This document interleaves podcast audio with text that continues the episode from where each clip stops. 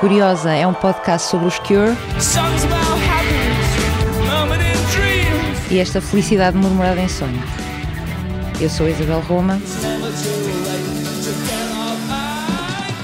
e estou na Global News Portugal com a curadoria do enorme Álvaro Costa. Falar dos Cure é normalmente um exercício que reservo para a minha vida privada e para falar com outros fãs como eu.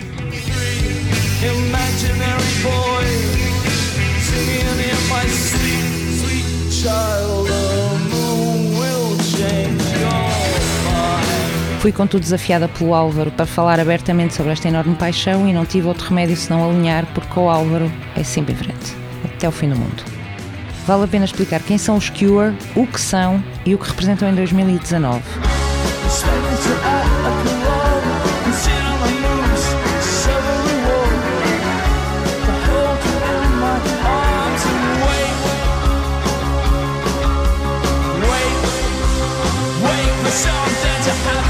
Vale mais a pena começar pela atualidade e só depois recuar e voltar ao princípio de tudo.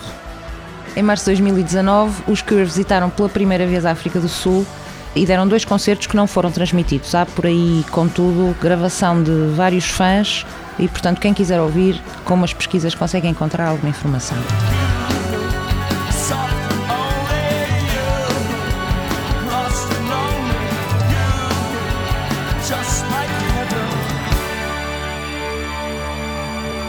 A 31 de março, a banda entrou para o Rock and Roll Hall of Fame, num ano em que entraram também outros nomes como os Roxy Music ou os Radiohead. O Rock and Roll Hall of Fame já sabe que é uma piruzice americana, mas não deixa de ser um reconhecimento. Contudo, os Cure foram ao longo dos anos tendo reconhecimentos nas alturas certas e nos momentos mais importantes. Entrar para o Rock and Roll Hall of Fame em 2019 fez contudo uma enorme diferença.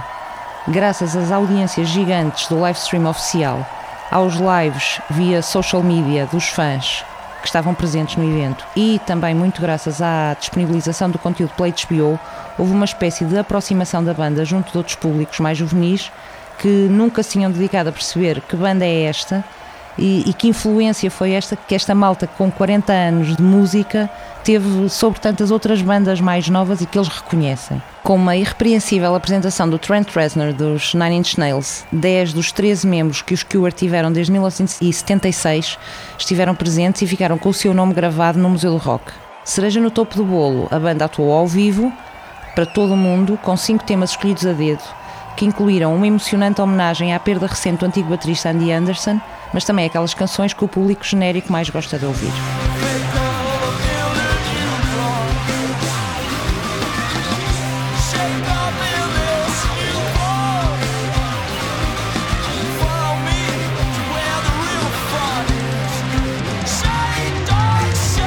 Quando chegamos a maio de 2019 e à comemoração dos 30 anos do incontornável Disintegration, o número de pessoas a assistir ao concerto via live stream do YouTube era imenso.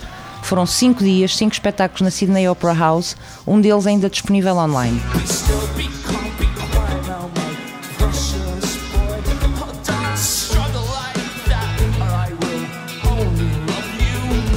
De repente houve muita gente que percebeu que conhecia pelo menos 30 canções dos Cure Core e, e sim, é mesmo verdade. Os Cure são, na verdade, uma banda que se manteve fidelíssima ao seu caráter alternativo, mas que conseguiu numerosas entradas no mundo da pop, o que lhes dá esta inusitada característica de não se encaixarem nem no pós-punk, nem no rock, nem na new wave, nem na pop. Enfim, o estilo musical dos Cure são os Cure e não há nada a fazer.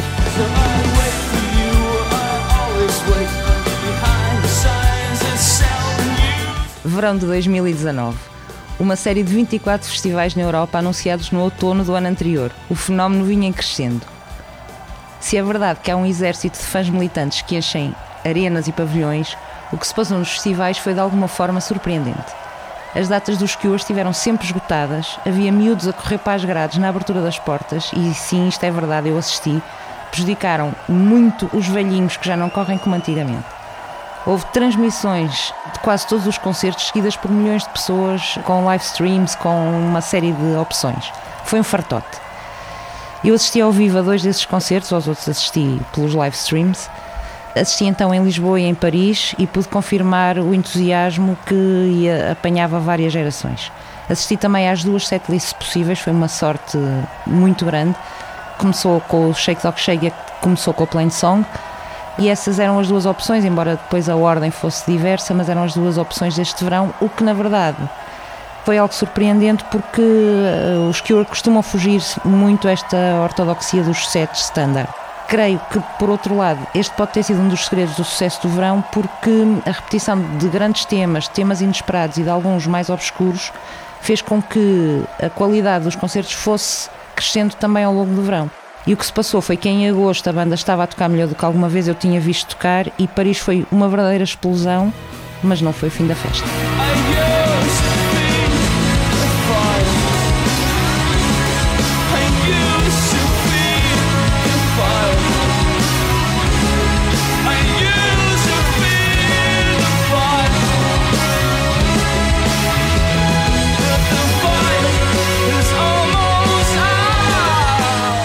Seguiram-se as Américas, primeiro Pasadena Daydream, ainda em agosto, com a companhia dos amigos Mogwai, que os acompanharam quase todo o verão, e também com os apadrinhados britânicos, os Twilight Sad. E ainda com os enormes Pixies, precisamente 30 anos depois da primeira vez que tinham tocado juntos. Entre duas presenças no Austin City Limits, houve ainda tempo para ir ao Foro Sol no México, fazer o maior set do ano com 36 canções.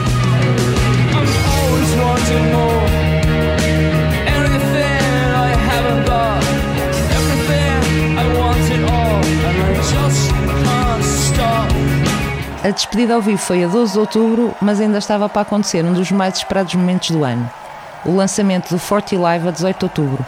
A comemoração dos 40 anos dos Cure ao vivo, uma box set disponível em vários formatos, cuja edição deluxe contém dois CDs e quatro DVDs ou Blu-ray, com os únicos dois concertos de 2018, o Curation do Meltdown e o Anniversary. Falaremos destes concertos noutros episódios deste podcast. Num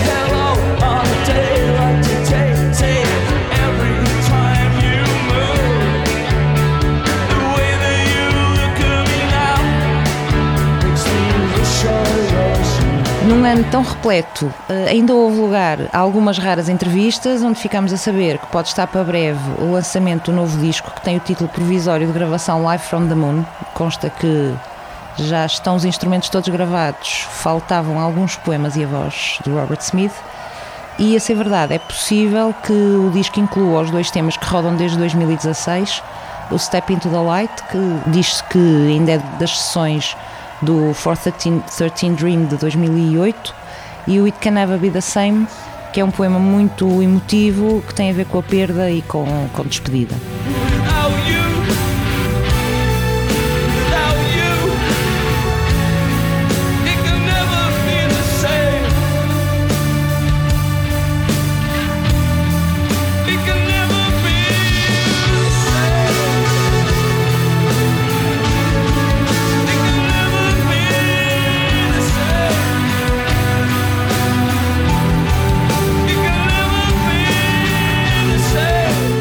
Mas como sabem, os fãs mais dedicados, ninguém mente tanto nem tão bem como o Robert Smith. Mais de 40 anos depois da formação oficial da banda em Crawley, os Cure resistem, sem nunca terem saído de cena, na verdade. E estão tão vibrantes, na verdade estão mais vibrantes do que nunca. Sobre esses anos iniciais falaremos mais à frente.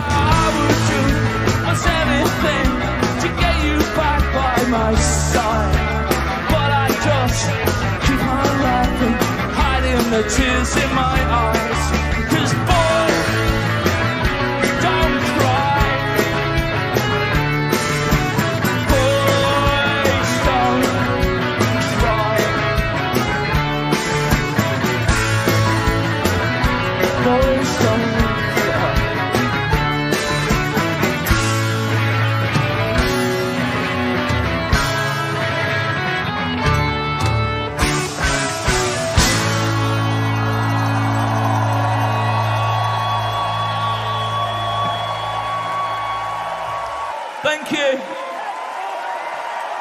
Fucking excellent end to the summer for us.